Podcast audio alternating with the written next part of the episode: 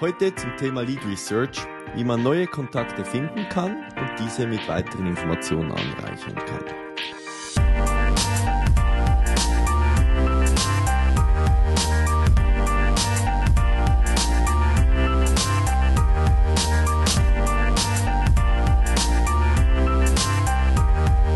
Also heute geht es ja vor allem darum, wenn man neue Kontakte suchen möchte, muss man über sein bestehendes Netzwerk hinausgehen. Dass, es noch, dass man vielleicht noch nicht direkten Informationen hat oder noch nicht alles über die Leute weiß und sich nicht sicher ist, ob jetzt zum Beispiel der richtige Zeitpunkt ist, ob diese Leute überhaupt passen genau oder ob sie, ob als eigene Produkt, wie man am besten an sie, an sie herankommen kann. Und da gibt es verschiedene Taktiken und da möchten wir vorgehen, die möchten jetzt mal erzählen. Weil früher ging das viel einfacher. Früher hatte man noch ein dickes, großes Telefonbuch, dann hat man das aufgeschlagen, ist die Nummern durchgegangen, hat vielleicht durch die Titel angeschaut, der Berufe, die stand ja dann auch noch drin. Oder es gab dann ein gelbes Seitenbuch, wo man auch all die anderen Firmen drin hatte und die konnte man bewerben. Und heute gibt es das nicht mehr. Oder man konnte dann noch Adresslisten kaufen, die waren immer ein bisschen shady oder man wusste noch nicht, ob die überhaupt noch aktuell waren und hat man E-Mail, also richtige alte Postmails verschickt. Oder man hat Flyer-Aktionen gemacht in seinem Zielgebiet, wenn man ein Produkt hatte, wo grundsätzlich einfach an einem Ort gekauft werden konnte. Und heute leben wir in einer globalisierten Welt. Ähm, viele Produkte lassen sich überall verkaufen, wo die gleiche entsprechende Sprache gesprochen wird. Und es ist viel schwieriger da ranzukommen, beziehungsweise es gibt auch viel mehr Lärm, man kriegt viel mehr solche E-Mails oder Ansprachen und es ist viel eine größere Herausforderung geworden, herauszustechen. Und deshalb möchte ich jetzt mal mit Marc reden darüber, wie das geht. Und der Marc, erzähl mal, wie waren deine Erfahrungen mit Lead Research und was sind so typische Vorgehen oder Probleme, die man dabei lösen muss? Ja, ich fange mal beim Problem an. Also warum macht man eigentlich Lead Research? Hm, als erstes sehen wir mal in die CRM rein von, äh, ich, äh, in diesem Fall immer B2B-Unternehmen. Und da hat es vor allem Kontaktleichen. Und diese Kontaktleichen im CRM, die bringen überhaupt niemandem was. Also das heißt, weder dem Sales-Team noch dem Marketing-Team mit diesen alten, veralteten Daten, das funktioniert nicht, wenn man mit diesen arbeitet. Das ist nur äh, Distraction, da lenkt man die Leute nur ab. Ähm, aber es gibt auch das Thema, wenn man neue Kontakte findet äh, und diese anreichern will, wir wollen das so hinkriegen, dass die halt nicht nur irgendwo gespeichert sind, sondern dass man die auch wirklich effektiv nutzen kann.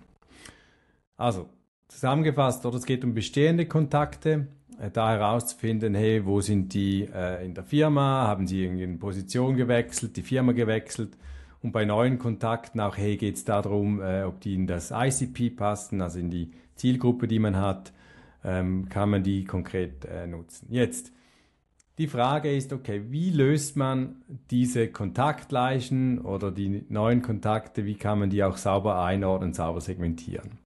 Ich gebe da mal drei Use Cases. Wir erklären die danach noch im, im Detail. Also zuerst mal das CRM aktualisieren, also die Kontakte, die da drin sind von äh, den letzten 100 Jahren, wie kann ich die aktualisieren? Ähm, dann das zweite, wie kann ich zum Beispiel Kontakte, die über die Webseite kommen oder irgendein Lead Magnet, ein Report runterladen oder eine Demo-Anfrage oder ein Kontaktformular ausgefüllt haben, wie kann ich die anreichern, damit ich da auch den richtigen Fokus habe. Und last but not least, wie finde ich total neue Kontakte, zum Beispiel für eine Outbound-Kampagne, wenn ich beispielsweise eine wissenschaftliche Umfrage senden will oder ein neues White Paper, ein Webinar äh, verteilen will und, und der Meinung bin doch, das ist ein riesen Value und möchte das an spezifische Leute senden. Und dahinter steckt das gleiche Vorgehen. Also stellt euch eine Box vor, da kommen Daten rein, das kommen, da kommen Kontaktdaten rein, werden angereichert und kommen dann die aktuelleren Daten, die angereicherten Daten wieder raus. Und jetzt, was passiert in dieser Box? Also vielleicht, bevor wir da reingehen, das Aller, Allerwichtigste, was wir auch an allen Konferenzen immer hören und selbst auch die Erfahrung sich deckt damit, ist, hey, ohne glasklares ähm, Ideal Customer Profile, ohne glasklare Buyer Persona, das ist in der Zeit von Account-Based Marketing, äh, ist das völlige Zeitverschwendung, wenn man da nicht ähm, sich super, super festlegt. Jetzt, okay, ganz klares Profil. Jetzt, der erste Schritt ist, man hat vielleicht eine E-Mail-Adresse und man validiert die mal. Hey, gibt es die überhaupt? Oder ist das irgendwie ein John Doe oder ein Hans Muster? Ähm, man, man kann aber auch die super einfach äh, raten aufgrund von Strukturen, die halt immer verwendet werden und dann validieren, ob die, äh, ob die gefunden werden. Also nehmen wir mal an, wir haben die E-Mail-Adresse. Ähm, dann könnte man natürlich über LinkedIn ähm, mal schauen, kann man diese Daten von einem LinkedIn-Profil anreichen. Also erste Quelle wäre natürlich LinkedIn, sind aber nicht alle dort drauf. Deshalb gibt es auch ganz, ganz viele weitere Datenanbieter, wie zum Beispiel Apollo, ZoomInfo, Clearbit, Hunter, Drop Contact, MixRank, Lusha, Nimbler. Also es gibt da wirklich super Datenbanken, die Daten aus LinkedIn, aber auch sonstigen Quellen anreichern, wo man zum Beispiel Adressen reingibt, E-Mail-Adressen reingibt und bekommt dann wirklich Daten zu Jobtitel, Position, wie lange in dieser Position, Firmengröße, ähm, Jobinserate, LinkedIn-Posts, die gerade gesetzt wurden und so weiter. Schritt zwei. Ähm, wir gehen hin und schauen mal an, okay, wenn wir eine E-Mail-Adresse at work.com haben, dann ist work.com offensichtlich die Firmenadresse. Wir könnten diese Website mal scrapen. Also wir analysieren diese Firmenwebseite, könnten aber auch zum Beispiel Teilnehmerlisten sein von Konferenzen, Verbänden, ähm, dieser zweite Schritt ist super spannend, weil dann haben wir mal sehr, sehr aktuelle Daten und wissen, okay, das ist, was die momentan auf der Webseite sagen, das sind die Teilnehmerlisten von den Konferenzen. Also da können wir sicher gehen, okay, die Daten sind entsprechend aktuell, wenn man das halt gerade aufruft. Dann gibt es aber weitere Quellen. Also als dritten Schritt sehen wir, Google News, sind diese Unternehmen in den Medien oder welche Technologien werden genutzt, zum Beispiel with BuildWith, Wapalizer, ähm, aber auch äh, SEO-Themen wie ähm, sind die Google Page Speeds von dieser Seite in Ordnung? Ähm, oder eben auch Personeninformationen wie äh, GenderAPI.com, äh, ist es eine Frau, ein Mann, ähm, aufgrund von dem Namen und von äh, der Geografie, wo der, diese Person lebt. Und dann der vierte Schritt, und das ist so mein persönlicher Liebling, ähm, da über ein Large Language Model oder OpenAI diese Daten zu validieren. Also beispielsweise die Firmennamen, die normalerweise sehr lang sind mit GmbH, AG oder irgendwelche sonstigen zusätzlichen Bezeichnungen, die eigentlich nicht so im natürlichen Redefluss verwendet werden. Die kann man super einfach normalisieren. Also mit äh, Jobtitel auch, mit Firmennamen kann man mit äh, einem Prompt sehr gut diese Daten so zusammenfassen, dass es nicht äh, 100 Meter lange Firmenbezeichnungen gibt, sondern halt wirklich sehr konkret, hey, das ist die Firma Cotide und so werden die äh, ohne AG und GmbH herausgegeben. Aber auch ein Opener in einer E-Mail, dass man halt sehr konkret auf die Problemstellung eingeht oder ist es ein B2B-Unternehmen, ist es ein SaaS-Unternehmen, wer könnten die möglichen Kundengruppen sein von diesen, ähm, diesen Personen, die letzten LinkedIn-Posts könnte man äh, kommentieren, was ist die Company Mission oder die Positionierung, das Alleinstellungsmerkmal. All diese Daten kann ich mit einer Schnittstelle wie OpenAI kann ich die noch überarbeiten und entsprechende Ausgaben geben, die halt eben kürzen, normalisieren, das umschreiben, personalisierte Opener schreiben. Das ist heute super einfach möglich. Und dann, wenn es immer noch nicht ausreicht, nutzen wir häufig auch die Situation, dass wir halt wirklich Menschen brauchen für die Lead Research, also dass Leute ähm, Webseiten äh, nochmals anschauen und diese Profile wirklich dann detailliert anreichern und das halt versucht oder das möglichst at scale, dass es ein Prozess ist, der sehr, sehr schnell und effektiv über Datenbanken geregelt werden kann. Ja, das Resultat. Wir haben aktuelle CRM-Daten. Wir sehen immer, wenn einer die Position gewechselt hat, wir sehen quasi so eine Ampel, ja, die sind noch grün, das ist alles noch in Ordnung. Und kann aber so auch herausfinden, äh, wenn jemand zum richtigen äh, Zeitpunkt da kommt, wenn zum Beispiel gerade der Job gewechselt hat oder ein Stellinserat publiziert wurde, dass man da halt auch wieder den Kontakt sucht. Ähm, für die anderen Punkte sehe ich vor allem Hyper-Personalization, also das heißt, dass neue Kontakte, wenn ähm, ein Lead Magnet oder ein Demo reinkommt, dass man da effektiv segmentiert und gerade weiß, okay, hier ist eine E-Mail-Adresse, die ist gerade reingekommen über das Kontaktformular, geht durch meine Box durch und ich bekomme die Information, hey, das ist nicht in deiner Zielgruppe oder hey, äh, die Firmengröße ist zu klein oder ganz konkrete Feedbacks, wo man auch Beispiele dann äh, kriegt für das Gespräch.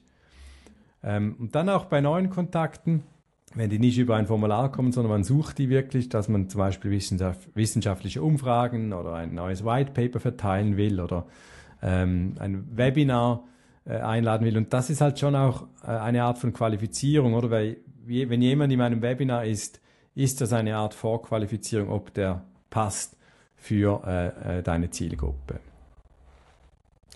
Okay, also es ist eine ganze Wissenschaft für sich. Das ist das, was ich hier mitgenommen habe. Und die verschiedenen Ziele, also die richtigen Kontakte finden und alle neuen und auch bestehenden Kontakte anreichen mit zusätzlichen Informationen, damit man eigentlich hyperpersonalisieren kann, damit man überhaupt positiv herausstechen kann und nicht einfach ein weiteres Spam-E-Mail in der Inbox ist, wo eine so dem großen Schrotflintengewehr überall hinschießt mit irgendeiner Subject-Line, die niemand interessiert. Und damit man das Ganze automatisiert machen kann, braucht es offensichtlich unendlich viele Tools. Und die ändern auch ständig und erweitern sich ständig. Und da, glaube ich, up-to-date zu bleiben, ist wohl sicher eines der wichtigsten Differenzierungspotenziale für entweder einzelne Leute oder Firmen und dass man das ständig sich weiterbildet und herausfindet, was funktioniert und was nicht. Ich habe hier auch ein Beispiel, wenn wir noch ein paar Beispiele und Hacks bringen können, als wir damals eigentlich ganz angefangen haben in unserer, in einer letzten Firma mit dem Tourismusbereich, da, da war LinkedIn noch ganz klein und generell kann man auch heute immer noch sagen, LinkedIn ist im Tourismusbereich, Gastronomie, Baubranche oder so Backoffice und Administration Jobs. Gibt es sehr viele Leute, die haben kein Profil, die sind da überhaupt nicht vertreten, die nutzen das auch nicht im Recruiting-Prozess und ist nicht relevant für sie. Und da muss man dann andere Möglichkeiten finden, an diese Leute heranzukommen. Und wir haben dann damals, das war ich glaube ich über zehn Jahre her, haben eigentlich also ein Tool gefunden, wo wir die, TripAdvisor-Profile spidern konnten, alle die Informationen herausnehmen konnten und dann diese auch bitte gecheckt haben, ob es diese Webseiten gibt, ob das Firmen waren im Tourismusbereich, die auf uns gepasst haben, haben das gefiltert und damit haben wir dann eigentlich eine Leadliste gebaut von 80.000 Kontakten in der ganzen Welt und da haben wir eigentlich dann den, ja, diese aktiv angeschrieben und so, ich würde sagen, glaube ich, fast für drei Jahre lang hat das unser Wachstum gefüttert. Und heute geht das so nicht mehr einfach. Diese TripAdvisor hat Tools, dass es versteckt wird, dass man nicht einfach so das einfach crawlen kann. Und es hat sich vieles geändert, aber damals war das eigentlich unser, wie unsere Growth-Maschine, die so funktioniert hat. Und das muss man sich immer, da muss man immer herausfinden, was passt genau in deiner Industrie, in deiner Zielgruppe, welche, wo kriegt man die Informationen, die man haben möchte. Hast du auch noch ein paar Beispiele, Marc? Ja, ich glaube, ich bringe die gleichen Use Cases, die ich vorher schon angesprochen habe. Als erstes äh, das CRM und vielleicht hier gleich nochmal den Prozess zusammengefasst. Also ich habe eine E-Mail-Adresse, ich validiere die. Ich nehme Datenproviders ähm, hin, um dieses Profil dann zu, zu anzureichern. Also eben mit äh, Firmeninformationen, mit hey, habe ich gemeinsame LinkedIn-Kontakte, ähm, habe ich äh, weitere äh, Unternehmen oder habe ich weitere Kontakte in diesem Unternehmen ähm, geh dann hin, Website Scraping, äh, zieh mir die Informationen von, wo diese äh, Person arbeitet, äh, kann da wirklich auch konkret rausnehmen, hey, das ist diese Firmagröße, das sind diese Geografien, die die abdecken. Weitere Quellen auch erwähnt äh, und dann schlussendlich eben auch die Personalisierung für ähm, Bereinigung, Jobtitel, Firmenname, alles normalisieren oder auch ein ähm, eine Identifikation, eine Segmentierung, ob es B2B ist und last but not least vielleicht sogar manuell jemand drüber lassen. Also diese äh, jetzt in diesem Beispiel fünf Schritten auf das CRM angewendet, heißt dann halt, ich habe eine top aktuelle Liste, die nie outdated ist oder zumindest dann ähm, zeigt, welche das outdated sind und wo Profile oder Personen weitergegangen sind in ihrem Job und das entsprechend dann äh, aktualisiert hat. Also für effektivere Sales-Team ein super zentrales Element.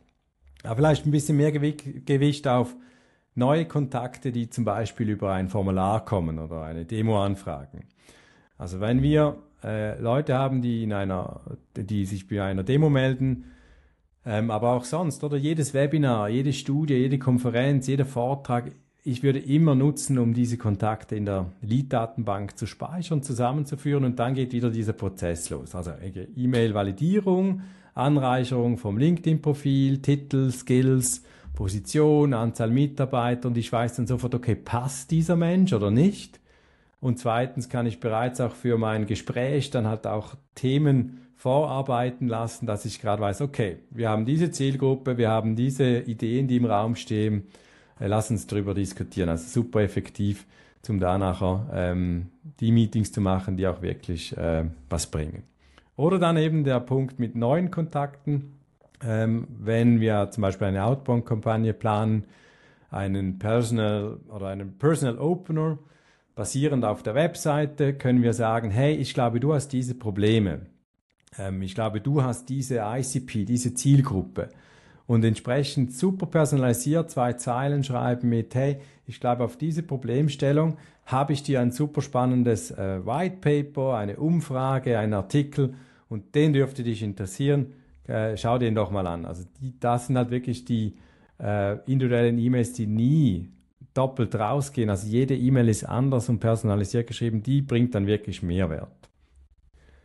Also der Takeaway ist mittelfristig, es geht nicht um die aggressiven, schlechten Methoden, um Outbound-Mailen zu skalieren. Das kann man heute sehr einfach und günstig machen. Günstig im Sinne von, es gibt unendlich Tools, da äh, diese Skalierung reinzubringen, sondern es geht um erstens Qualität, Value liefern und am Schluss Beziehungen aufzubauen. Also ein eigenes Profil bilden, eine Positionierung bilden, sich auch klar zu einem Thema äh, auseinandersetzen, diese Thought Leadership. Das sehe ich als zentrales Element für die Unternehmen und dann aber eben auch positiv auffallen, dass man super guten Content liefert und da gegen diesen großen Lärm ankämpft, wo halt irgendwo sehr flache Inhalte da rumgeschickt werden oder diese E-Mails, äh, die nach einem Coffee oder sonst was fragen, die sind einfach völlig sinnlos.